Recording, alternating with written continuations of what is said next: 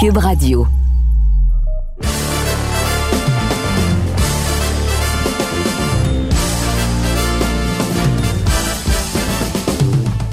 Monsieur Amber. Monsieur Cassavant, ça va bien, mon ami? Ça va très bien, merci. Euh, content de te revoir euh, cette semaine et on a tout un balado devant nous pour les partisans du balado dernier round. Merci encore d'être à l'écoute, que ce soit sur Cube Radio, Spotify ou sur le site web de tvasport.ca. Vous pouvez nous écrire également sur Twitter, Matt Casavant ou Russ Amber. Vous pouvez nous trouver quand même assez facilement avec nos noms. Puis on est encore sur Twitter, puis on a l'intention de l'être pour le futur proche, assurément. Russ, comment ça va? Ben, ça va beaucoup mieux que la semaine passée. Ça, je peux te dire ça. Là, je pense que j'ai sur le balado la semaine passée euh, de retour de Vegas. Oui, euh, mais la semaine à Vegas puis la semaine de retour, euh, en tout cas, la semaine de retour était mieux que celui de Vegas, puis cette semaine, c'est mieux que la semaine de retour. beaucoup mieux, man. Je commence à me sentir un peu plus en, en shape, mais mauvaise grippe, là, mais j'espère que c'est la dernière de l'année. Euh, reste à suivre et on a tout un, euh, invité qui s'en vient dans quelques instants, donc on va pas le faire attendre trop longtemps. Mais j'avais une question que je pensais à notre prochain invité, qui est euh, M. Marc Ramsey, dans le monde de la boxe depuis plusieurs années au Québec. On sait, Ross, qu'elle a travaillé de nombreux points avec Marc Ramsey, qui est maintenant aussi également en charge des opérations de Earth the Tiger. Et donc, plusieurs chapeaux que Marc Ramsey a eu à travers sa carrière. Mais est-ce que toi, tu te souviens de ta première interaction avec Marc ou de où que la relation a commencé? il y a plusieurs années déjà de ça? Euh, ben, ça fait beaucoup d'années. C'est quand il est venu au gymnase avec, euh, avec Michel Moffat, puis même peut-être avant ça, mais la première chose que je me souviens très bien, c'est quand, quand Marc a fait l'annonce qu'il m'avait engagé, euh, excuse-moi, pour être dans son équipe, puis euh, il, il, m'a dit qu'il avait besoin d'engager de, un, vieux singe. Oh, excuse-moi, un vieux sage. C'est ça, que je me souviens de notre relation. Ouais. Pendant qu'on accueille euh, Marc Ramsey, euh, Marc, toi, tu te souviens-tu de la, même chose ou as-tu un souvenir différent de la première fois que tu es arrivé en contact avec Ross? La première fois que je suis arrivé, je ne sais pas si je peux compter l'histoire. Ross la connaît bien parce que je lui, je lui ai remis sur le nez souvent. Russ avait un, commerce euh, à l'époque de, de ah oui il vendait des bottes de boxe et, euh, dans la boutique de son père puis j'étais monté de Trois-Rivières pour acheter une paire de, de, de bottes de boxe puis Russ m'avait fait un, tout un speech de commerçant là, un vrai speech de commerçant comme quoi que il me faisait un bon deal puis c'était des, c'était des bottes pony je vais me rappeler toute ma vie j'étais retourné à Trois-Rivières puis finalement tout le monde à Trois-Rivières avait eu le même deal que moi Euh, j'avais 16 ans. J'avais 16 ans, alors ça, ça, commence à faire un bail que je connais Russ. Ça, fait longtemps de ça. C'est ça, je me souviens du gymnase. Puis après ça, est-ce que le premier boxeur que tu as travaillé avec Marc Russ, c'était-tu Jean-Pascal puis Anthony Descaries ou tu as travaillé avec d'autres boxeurs aussi également avant, je veux dire?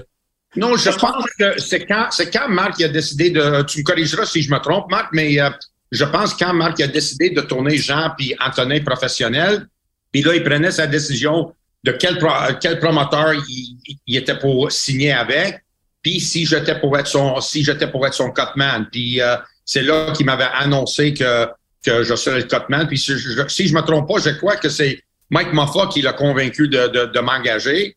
Euh, puis je pense que c'est euh, c'est les, les, les, premières fois que j'ai travaillé, les premiers boxeurs de marque avec qui j'ai travaillé, c'était euh, c'était Jean puis Antonin. Puis en fait, j'ai travaillé contre Marc dans les rangs amateurs à plusieurs reprises, mais dans un cas important, Adonis Stevenson, il, avait venu chez nous après avoir perdu contre euh, contre Jean-Pascal au championnat au championnat canadien. Lors des box-off, il avait venu chez nous pour préparer pour le, le combat revanche contre euh, contre Jean. Puis moi, j'étais dans le coin à Adonis quand ils se sont battus ensemble dans, dans le box-off.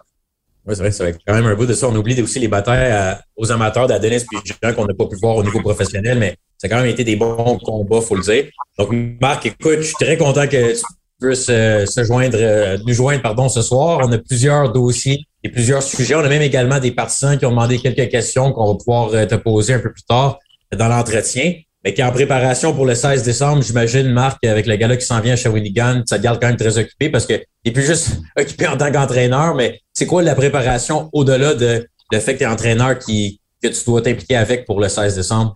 Ben, du côté du, groupe de promotion, écoute, le travail est un peu fait, c'était ciblé les adversaires, euh, surtout des, combats majeurs euh, de la carte. Là, on parle bien sûr de, de Matt de Barry Spencer, Stephen Butler et puis euh, Simon King. C'était vraiment les, les, gens que je me mêlais du dossier un petit peu pour voir où qu'on était rendu dans la progression de, ces boxeurs-là et le, type d'adversaire qu'on voulait aller chercher pour le programme du 16 à Shawinigan. Alors, ça, c'était fait il y, a, un petit bout, un petit bout de temps maintenant en ce moment, c'est vraiment la, concentration sur le travail avec les boxeurs en gymnase.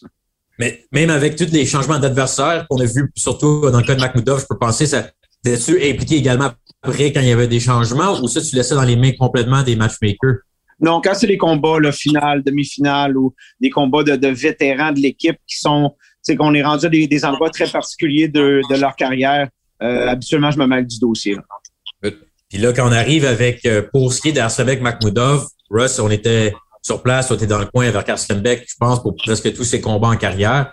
Grosse victoire face à Carlos Takam, un bon step-up en termes d'adversaire. Et là, on arrive dans une situation qu'on voulait le garder occupé. Et là, c'est quoi? Le troisième adversaire, finalement, à Michael, c'est Wally, je pense qu'on prononce son nom, euh, qui a finalement eu une entente il y a quelques jours. Euh, à quel point est-ce que c'était frustrant l'expérience, puis peut-être clarifier aussi pour les gens, Marc, euh, la négociation pour tous les adversaires de Makhmoudov, j'imagine c'est pas évident. Là.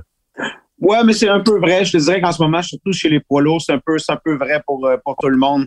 Même dans le cas de, Simon King, ça a été compliqué. Le marché est très restreint.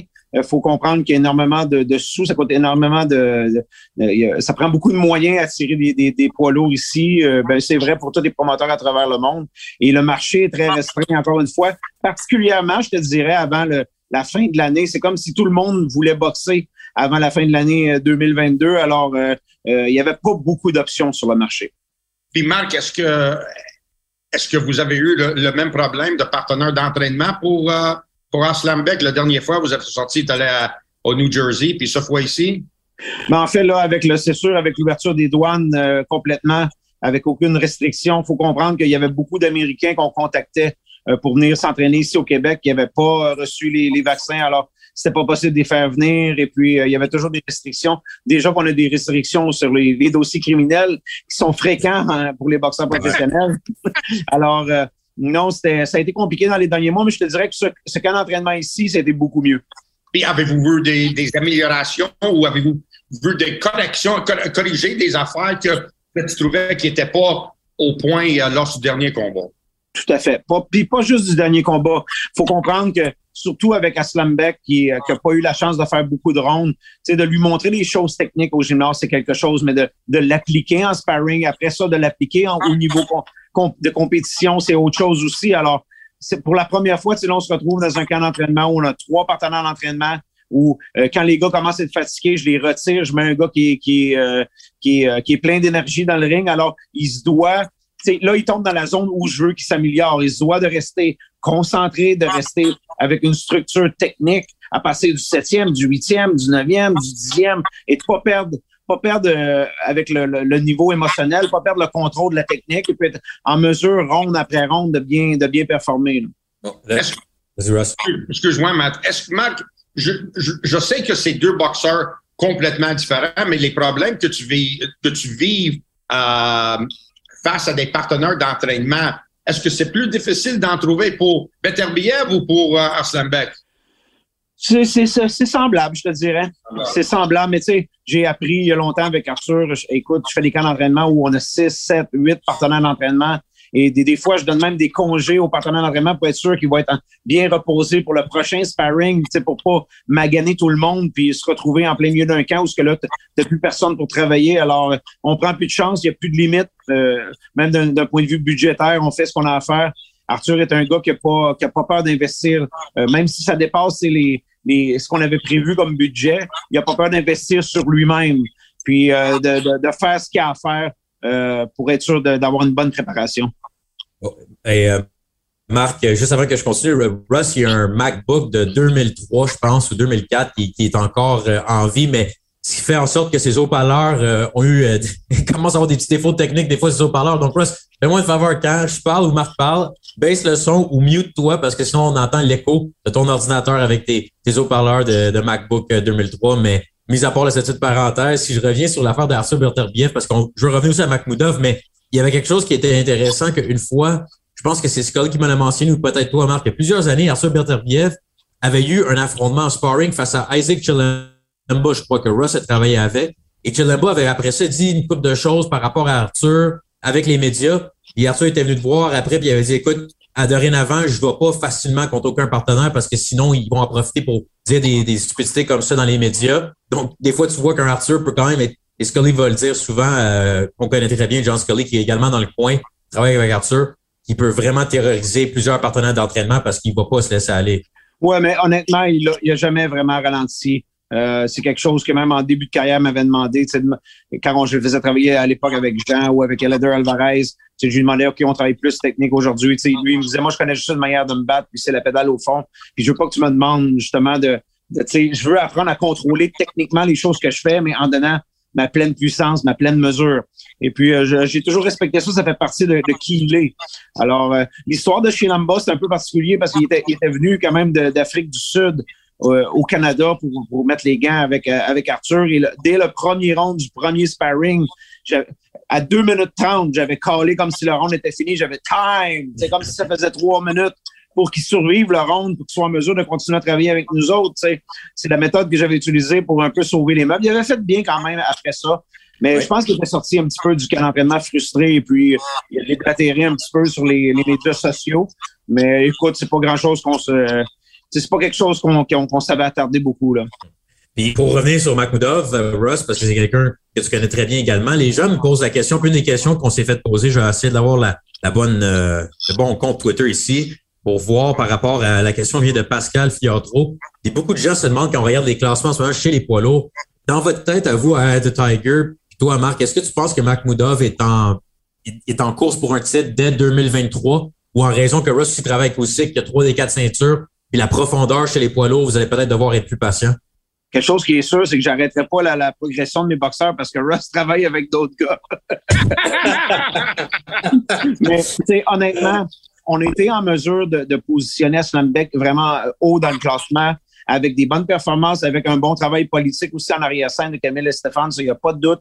Euh, on, on, est dans une bonne position, mais on est dans une position aussi qu'on on, on va étudier les offres quand ça va être le, bon timing, le temps d'y aller avec les bonnes bourses, on va y aller. Mais en même temps, on n'est pas comme non plus pressé parce qu'on est conscient qu'on a encore des petites choses à améliorer. On, veut se servir de ce temps-là. On veut pas juste rester les bras croisés et attendre le téléphone. on veut continuer à progresser dans le gymnase, progresser en compétition. Puis quand on va avoir le fameux coup de téléphone, bien, on va être fin prêt. Non seulement à faire juste un combat de championnat du monde des polos, mais aller là pour gagner. Puis, puis Matt, que ce soit Mac Moudov ou les autres, il y a tellement de trafic maintenant dans la division des poids lourds. Tu sais, t'as Tyson, Tyson Fury, t'as Joshua qui a son mot à dire là-dedans. Il y, a, Eddie Hearn qui arrête pas de mettre des bâtons des roues de tout le monde. Tu maintenant, tout d'un coup, Eddie Hearn, il, veut protéger les droits de Urkovich, puis dire qu'il est l'aspirant numéro un, puis il devrait avoir une chance euh, au titre mondial quand, a six mois, lui a dit non, non, c'est une opportunité pour unifier les, les, les titres. Quand Joshua, il y avait les titres, il voulait que, que, que Usyk se tasse de côté pour que lui puis uh, Fury puissent se battre ensemble pour, uh, pour un titre unifié. Puis c'est historique. Puis, puis maintenant, il change sa thune. Il, y a, il y a beaucoup de trafic dans la division des poids lourds et, et beaucoup d'argent et les réseaux de télévision derrière ça. Et c'est pas évident d'avoir des combats, right, Mark? Absolument. Puis qu'est-ce qui est très dangereux de ça, c'est que les associations vont suivre un gars comme Eddie Hearns. Et parce que faut comprendre que les associations marchent au pourcentage souvent des bourses des gars. L'argent, elle est où? Elle est en Angleterre. T'sais, on parle du pays numéro un en, vente de billets, en, attraction pour la boxe. Euh, ça fait que tout, que ça soit, peu importe l'association, vous pouvez toutes les nommer, ils vont tous suivre Eddie Hearns. Il n'y a pas de doute là-dedans. Ouais. mais dans le fond aussi, il y a Dillian White, Deontay Wilder. Donc, est-ce que c'est peut-être aussi plus important d'aller avec une, un combat significatif avec une grosse bourse au-delà du championnat seulement? Je pense qu'il faut que tu prennes un petit peu tout en considération. Bien sûr, le, niveau monétaire, faut pas perdre de vue que c'est de la boxe professionnelle. Tout le monde fait ça pour gagner sa vie. Euh, il y a aussi une question de réalisation là-dedans. Notre objectif, c'est de gagner un titre mondial. Alors, il y a l'argent, il y a l'opportunité de, de, gagner un titre mondial il y a beaucoup de choses à, mesurer avant d'accepter un offre. Et je pense aussi, il y a une autre chose que les gens, des fois, oublient. Tous ceux qui disent, ah, oh, c'est quoi cette affaire-là? Quatre titres par division. Il y a trop de champions, il y a trop de champions. quand il y en a un, champion, tu vois, ça fait du trafic, puis ça, ça bouge pas trop vite pour, pour les autres aspirants qui veulent avoir des combats de championnat du monde. C'est que l'antichambre, avant d'arriver au champion, dans, dans le cas d'un champion unifié ou, ou s'il aurait juste un titre comme à l'époque, c'est que l'antichambre est dangereuse. Le, le, le, la, la, la, portion où il y a 5-6 gars vraiment dangereux qui peuvent te scraper ton, ton titre mondial, d'achat ton titre mondial. Alors, euh, je pense, puis les gens se retrouvent un petit peu dans cette position-là. Souvent, tu gagnes deux, trois combats, prends un, risque. Là, tu te retrouves aspirant numéro 2, puis là, tout le monde se met sur le cruise control pour, euh, pour six mois. Là. Ouais, ça, ça change le terrain de jeu beaucoup. Euh, quand, quand, les titres sont séparés, puis il y a un champion WA, WC, IBF et WO, c'est séparé, mais ça veut dire qu'il y a quatre aspirants au même temps qui vont avoir une chance pour un titre mondial. Maintenant, tous ces quatre-là, ils visent le un gars. Fait que là, ils sont obligés de soit boxer ensemble ou ils attendent que le, box, le champion va les affronter. Et ça, c'est pas évident parce que la liste est longue de les gars qui peuvent dire qu'ils méritent un chance à un titre mondial. Et non, non seulement euh, les gars attendent, mais c'est pas c'est pas sûr à 100% que c'est bon pour leur développement. sais, moi, je peux donner l'exemple de Leder Alvarez qui a attendu près de deux ans et demi après Stevenson Adonis pour avoir une chance de, de combat de championnat. Puis finalement, on est allé du côté de Kovalev. Mais entre-temps, on a continué à travailler, on a continué à prendre des challenges. On a battu justement Chilamba dans un combat serré. On a pris un risque à Québec avec Boutet. Après ça, on est allé contre Jean-Pascal qu'on a battu. Tu sais. Et je suis persuadé encore aujourd'hui que si on n'avait pas gagné ces trois combats-là, on n'aurait jamais battu Kovalev. Et Leder avait besoin de, de, de, de, peaufiner sa boxe, de faire la transition avant de tomber avec un gars aussi dangereux que Kovalev. Puis je suis encore persuadé que s'il n'avait pas fait ces combats-là, il n'aurait pas été en mesure de vaincre. Good point. En quel point maintenant, d'abord, l'association avec Top Rank comme, peut amener une différence dans le développement de Makhmoudov ou comme là pour le cadre du 16 décembre, à part l'implication télévision, est-ce que c'est difficile ou Top Rank également va contribuer à la bourse d'adversaires? Ben, premièrement, l'implication est majeure parce qu'on va avoir des combats aux États-Unis, on va avoir des combats où c'est Top Rank qui va vraiment là, tout organiser. Et puis, euh, tu sais, on va, on va prendre des, euh, ça va nous permettre d'aller chercher des, adversaires là, ciblés euh, avec des moyens. Euh, là, on s'en va à guerre avec la vraie armée. Là.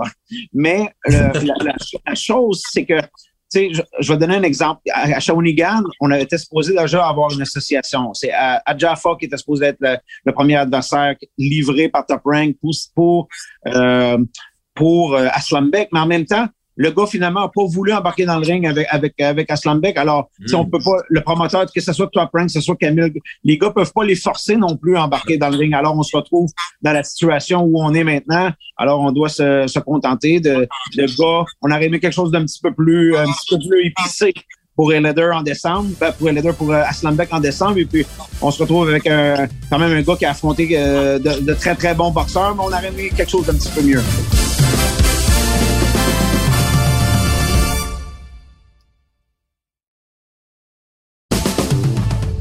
Tu te ramasses quand même, par exemple, avec une carte du 16 décembre intéressante avec Keane face à Eric Molina. Simon Keane qui va avoir un combat contre un vétéran Eric Molina qu'on connaît très bien. C'est euh, plus lent peut-être, la rapidité n'est pas au même point que ça a déjà été à 40 ans, mais demeure dangereux avec une puissante main droite. De Mary Spencer face à FMK Hermans et de Stephen Butler face à Joshua Conley, je crois le nom, euh, pour quelqu'un, un, vétéran qui a été avec plusieurs boxeurs élites de la division et dont il vient se boxer contre Derevchenko chez les 160 livres. Donc, tu dois quand même être satisfait, Camille, l'équipe de le gala au complet malgré quelques embûches. Tout à fait, parce que c'est la beauté de ce gala-là, c'est que tout repose pas sur un seul combat. Il y a, il y a beaucoup de profondeur. on a comme, comme, quatre finales de casino là, dans le dans le gala de Shawinigan. Alors, tu sais, des fois, comme matchmaker, tu peux te tromper. Tu peux, tu, tu fais une évaluation de deux gars, puis finalement, ça finit au premier round. Puis, tu sais, si tu as un combat comme ça, c'est correct, mais tu peux pas te tromper sur quatre combats comme on a en ce moment. Euh, c'est des combats qui vont, tu sais, des bons adversaires, des gars solides. Tu peux te tromper sur un, pas sur quatre. Alors, on, est garanti, on est vraiment à Shawinigan d'avoir un bon spectacle. Ross va être content, il va pouvoir être là sur place, euh, sans Gervais. Puis on a vu aussi, Marc, on est allé au casino de le dernier gala, c'était à, à pardon. Mais même si c'était un casino, juste le fait qu'on est en région, les gens semblaient apprécier. Puis retourner au Centre Gervais, un aréna, puis des fois, c'est quelque chose aussi que les gens peuvent oublier, mais ça donne une occasion aussi aux partisans de jeunes boxeurs amateurs en bas de 18 ans de pouvoir se déplacer aussi dans les estrades. Donc, euh, Rush, je pense qu'il a déjà été au Centre Gervais, mais tu risques d'être là aussi également, je pense, si j'ai bien compris, euh, dans le coin d'Arslanbeck. À moi, à, moi, Matt? Oui, je me trompe. Tu es là aussi le 16? Oui, oui, non, j'ai, j'ai pas compris si tu posais la question à moi ou à, Marc.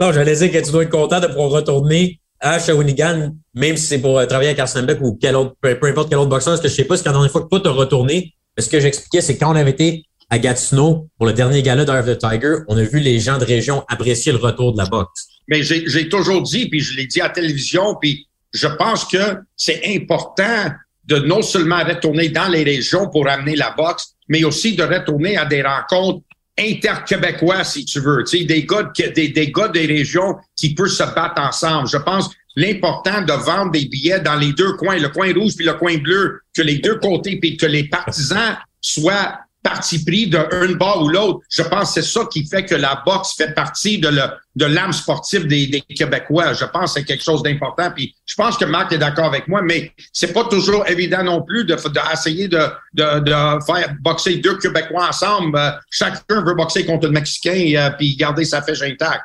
Puis bien ben souvent, les gars, ils veulent pas prendre le risque de perdre contre un gars qui est dans, le, dans leur propre village ou leur propre ville. C'est quelque chose sur l'ego qui est, euh, qui est dur. Et puis, mais c'est sûr qu'en tant que promoteur, c'est quelque chose qui nous intéresse beaucoup. De, premièrement, d'aller en région parce qu'on voit l'atmosphère, puis c'est incroyable qu'est-ce qu'on a eu au Casino du Lac-Lémy. Puis c'est les derniers gars-là que Simon a fait remplir le centre là-bas à, Shawinigan avec une atmosphère euh, fantastique. C'est quelque chose qu'on veut vivre. on va même exploiter ça un petit peu plus encore. On va aller dans d'autres villes qu'on n'est pas allé au Québec. Puis c'est sûr qu'on garde toujours un œil sur les. quand on commence à faire le matchmaking, c'est toujours la première chose qu'on regarde. Est-ce que c'est faisable de faire ça au Québec, Canada? Après ça, on sort international? Surtout pour les combats, je te dirais, tu sais, les gars de 6, 8 rounds, euh, même 10 rounds, les gars qui sont juste sur le bord d'aller au international. Tu sais, quand tu vas international, il faut que tu sois prêt. Là. C'est pas, y a plus, si t'es pas capable de faire le clean-up chez toi, sortir international, c'est une autre affaire. Alors, c'est sûr que c'est quelque chose qu'on regarde toujours. Oui, mais Marc, maintenant, dans, dans la société avec les réseaux sociaux, la réalité et l'impression de, réalité, c'est deux choses complètement. La perception, je veux dire, est, complètement différente. Euh, en autant que le gars, il, a une perception qu'il est de, niveau mondial, mais on sait qu'il n'est pas vrai parce qu'il n'a pas fait le balayage au, Québec. On dirait que dans ce temps-ci, c'est c'est pas important dans, dans, dans, ce temps-ci avec les réseaux sociaux. Mais tu vois, c'est quelque chose chez Eyes of Tigers qu'on n'accepte plus. On, on, trace une ligne de, de, développement pour les boxeurs, une ligne de carrière. On ne veut pas non plus les mettre dans le mur. Mais ce qu'on veut, c'est qu'il y ait une progression, une, une progression qui est sérieuse pour l'athlète, pour le cheminement aussi de la compagnie, mais aussi redonner aux fans de boxe des combats de qualité. D'accord. Aussi simple que ça.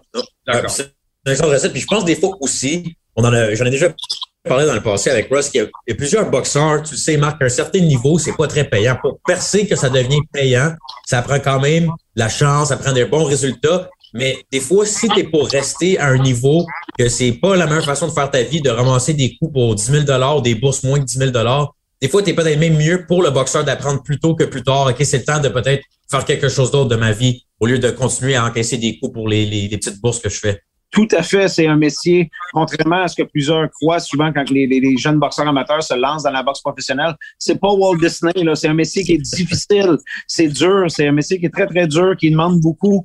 Euh, comme tu as mentionné, il n'y a pas beaucoup de sous en début de carrière, même hein, pour la majorité des, euh, des boxeurs. Tout au long de la carrière, il n'y a pas beaucoup de sous. C'est une minorité de boxeurs qui réussissent à gagner leur vie de, de façon adéquate. Alors, euh, non, c'est sûr que puis je pense que c'est juste d'être réaliste avec tout le monde, d'être réaliste et d'être fair avec le boxeur, avec le promoteur qui investit l'argent dans les boxeurs, mais aussi envers les fans de boxe qui ont droit à un bon, un bon show. Puis Marc, est-ce que c'est vrai ou pas vrai que à, à l'époque, les boxeurs québécois, les boxeurs locaux, ils réussissaient à faire plus d'argent, livre pour livre, si tu veux, que d'autres places sur la planète à cause qu'il y avait un support de les fans, puis il y avait une, une ambiance locale, une, rivalité locale qui permettrait à des, qui permettait à des boxeurs de, de classe nationale, mettons, peut-être pas mondiale, mais mettons de classe nationale, qui pourraient se, se faire un, un, bon pays. D'accord ou non, Marc? Il n'y a aucun doute. Il n'y a aucun doute. Je pense que l'intérêt des Québécois de voir deux gars de la place se battre ensemble a toujours été. Puis je pense que c'est partout à travers le monde sais, je pense que euh, je me, je me rappelle avoir, euh, avoir fait des, euh, avoir été ailleurs aussi, puis voir des gars locaux, boxer ensemble, puis c'est toujours ça qui a attiré le plus. Je pense que c'est, c'est pas quelque chose que tu peux tasser du revers de la main quand tu vas avoir du succès en boxe professionnelle. Ouais, exact. Il nous reste juste quelques minutes avec euh, Marc. Donc, avant de passer aux questions des fans, juste pour Biev, Anthony Yard, on a vu l'annonce la semaine dernière après la victoire d'Anthony Yard. En Angleterre, tu parlais tantôt, Marc, à quel point que l'argent est là en ce moment. C'est probablement le meilleur endroit euh, du monde de la boxe sur la planète pour avoir un gala. Est-ce que ça fait partie de l'équation d'ouvrir le public pour Biev à d'autres gens qui l'ont pas vu encore boxer en Angleterre? Ou c'est quoi, dans, le fond, la décision par rapport à la défense face à Yard?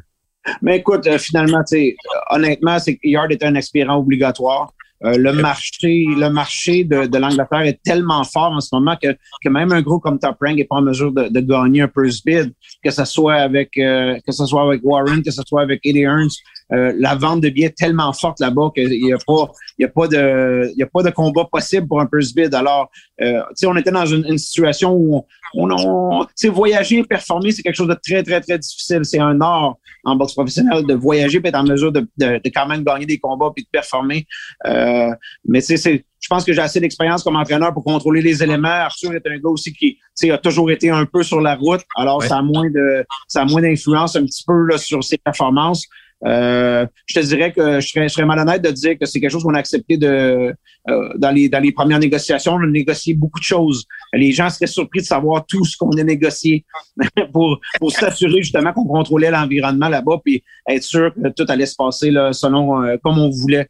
Alors un coup que tout est accepté, on est venu à une entente et puis on a un, un combat le 28 le 28 janvier. Ouais, tu as le droit d'y aller là combien de temps avant, Marc? On, prévoit y aller pendant du, probablement du 10, 10 euh, de janvier, euh, bouger là-bas. OK. Et puis, euh, une chose aussi, juste Anthony Yard, le fait que c'est peut-être un des plus bavards adversaires que Arthur va avoir à affronter en carrière. Il va essayer peut-être de rentrer dans la guerre psychologique comme d'autres ont pu tenter, mais Arthur, c'est une inquiétude pour toi que même s'il commence à comprendre de plus en mieux l'anglais, qu'il va être dérangé par l'attitude d'Anthony Yard? C'est pas une bonne idée de la part de Yard. Je peux te garantir ça. Arthur m'a toujours dit, les gens, ils, ont, ils peuvent toujours t'insulter, mais ils n'ont pas toujours le temps de s'excuser. c'est quand la cloche sonne, ça passe C'est, c'est, c'est, Arthur est le type de gars qui va pas parler beaucoup. Ça va le motiver, mais il n'en fera pas d'histoire. Mais euh, c'est un gars qui est très sérieux dans le travail qu'il fait. Et puis, lui, ce qui est important, c'est le moment de la cloche. Puis ça va C'est là, puis quand on arrive à une question en lien. Vas-y, Ross l'autre va avoir beaucoup de pression sur ses épaules. Oh. Et beaucoup de pression avec les fans là-bas. Ça va être son show, son promoteur. Il, tout serait sur lui. Ça va être ses fans là-bas. Puis euh, c'est pas évident ça. Euh, c'est quelque chose de, de, de, très important. Puis, puis euh, Arthur a, beaucoup d'expérience maintenant à être sa route. Californie, New York avec Joe. Joe Smith.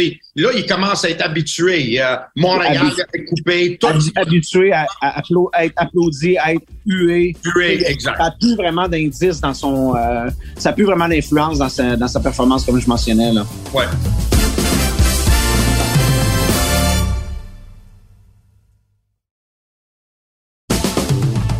Ça nous amène aussi à une question d'un fan euh, qui demande ici euh, par rapport euh, à Arthur Berterbiev, si jamais le combat contre Bivol a lieu, un des combats que les partisans veulent le voir le plus, mais encore une fois, on n'est pas tout de suite, je pense, dans un affrontement Bivol-Berterbiev en raison de les deux, les, les le cheminement, les obligations euh, de, de, leur titre.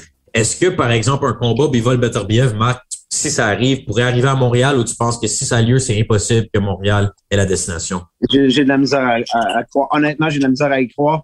Euh, pour, les gens doivent comprendre que les, les revenus quand le, le, le, show est à Montréal sont en dollars canadiens. Et c'est des boxeurs qui, qui génèrent des, des, des payes en, en, dollars américains et c'est des, des montants garantis assez élevés. Alors, même avec un centre belle plein, ce serait très difficile de, de rentabiliser un, un, affrontement de ce, de ce niveau-là. Et c'est vraiment dommage, comme j'avais déjà mentionné, Marc Amat, euh, c'est vraiment dommage que euh, le guerre s'est pogné avec la Russie puis qu'ils sont avec leur invasion de, de l'Ukraine parce que j'aurais pas pu imaginer un plus gros scénario que Beterbiev contre Bivol à Moscou. Là. Tu sais, ça, c'est. Je, quand je pense à ça, ce sera peut-être un des plus gros combats dans quoi on, on aurait été impliqué dans notre carrière. Possiblement. Possiblement, mais tu sais, honnêtement, pour, euh, pour avoir voyagé un petit peu, j'aime autant euh, faire ça, que ce soit aux États-Unis ou, ou, ici à Montréal, si, ouais. on mesure d'arranger les choses. Mais euh, écoute, euh, c'est. Euh, mais si tu demandes Arthur, probablement que oui, lui, il aimerait, il aimerait vraiment faire ça chez lui. C'est quelque chose de, de quand même d'important pour eux autres. Ben oui. Deux, deux petites questions pour terminer, Marc. Un vient de Laurent, qui est 168 livres, une division que tu connais bien avec euh, Mbili, qui a un combat également, lui, en France, le 17 décembre, face à Von Alexander, quelqu'un que Russ a déjà travaillé avec. Et Mbili, il monte les classements, devrait avoir un combat éliminatoire avec une victoire et sans blessure. Le 17 décembre en 2023, devrait avoir un combat éliminatoire face à Akhmedov.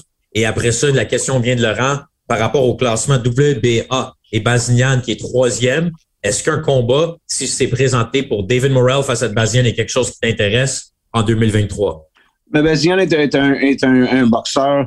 Euh, ça, il a commencé vraiment jeune chez les professionnels. On il a été monté pendant longtemps, le, temps qu'il apprenne bien son métier. Je pense que cette phase-là est terminée avec lui. Je pense que lui veut passer à autre chose. Euh, moi, comme entraîneur, je veux passer à autre chose. Je pense qu'il est temps maintenant de sauter dans le train pour lui. Euh, je te dirais un peu dans le même principe que j'ai parlé de Leder Alvarez tantôt. Je pense qu'il lui manque un ou deux combats, peut-être trois maximum où vraiment, on va le mettre avec des gars que les gens connaissent, des gars qui vont être en mesure de le chauffer un peu et d'apprendre justement. J'ai toujours comparé, c'est aller dans les combats majeurs comme ça, comme boire, euh, prendre une soupe, une soupe qui est très chaude. Alors, s'il va pas te cuillère au début, tu vas te brûler. Alors, il faut assimiler, pour apprendre à dealer avec ça. Ce genre de combat-là, Eric est rendu là. Eric est rendu à prendre des combats majeurs. Et puis, euh, c'est sûr qu'un gars comme Morel, éventuellement, va faire partie des plans, que ce soit avec Eric ou avec Christian. Et Russ, qu'est-ce que tu disais tantôt? Euh, tu me parlais, on parlait de Morel avant de moi je, moi, je pense que Morel va être le gars le plus évité dans la division. Il, est, le, il est le, prochain, le prochain star de la division, euh, talentueux, solide. Euh, je pense que les gens, pour l'affronter, vont demander beaucoup d'argent pour affronter ce gars-là. Il commence à faire ses preuves, puis il, ça va être un gars comme, comme Benavidez, peut-être, ou un, un Canelo qui euh, il, est de ce trempe-là, euh, haut, calibre, ce gars-là, selon moi. Oui, oui, très rapide, beaucoup d'instinct. Euh, sauf que je vous mets au défi de lui parler de Christian Billy. Ah ouais? Il, oh, peut peut-être se rappeler, ou peut-être qu'il ne s'en rappelle pas non plus, une, certaine séance de sparring à Cuba où c'est qu'il y en a eu pour son argent. Alors, euh, oh. ils, ont, ils, ont, une historique ensemble. Mais tu vois, même, même si tu dis ça, Marc, sais, on parle de Mbeli que c'est un boxeur de classe mondiale. Fait que ça ah va être ce genre de gars. Si, si t'es pas dans le top ligue, le gros ligue, là. ouais. Non, non, tout à fait. Je dis pas, je dis pas que, je dis pas que ça a été un, one-way, mais ce que je dis, c'est que il sait très bien qu'Mbeli est de calibre. Bon, sûrement. Ouais, puis je fais ça qui est excitant, la division, tu sais, là, Canelo, tout dépendamment de ce qu'il va faire à 168 livres, euh, probablement, on dirait qu'il tente de vouloir une revanche contre Bivol qui voudrait que Bivol descende à 168, mais ça, c'est pas, c'est pas fait, c'est pas clair, mais il y, a, beaucoup de relèves. Là. T'as Benavides et le Plant qui s'affrontent, mais après ça, quand on parle des NBA de ce monde des Basian, c'est encore une division qui risque d'être très excitante pour, pour les prochaines années. Moi, je vous fais une prédiction. J'ai, le feeling, j'ai, pas aucune information, c'est juste un, feeling euh, intérieur qu'il en reste pas longtemps pour Canelo. J'ai comme l'impression que Canelo va prendre sa retraite dans pas grand temps.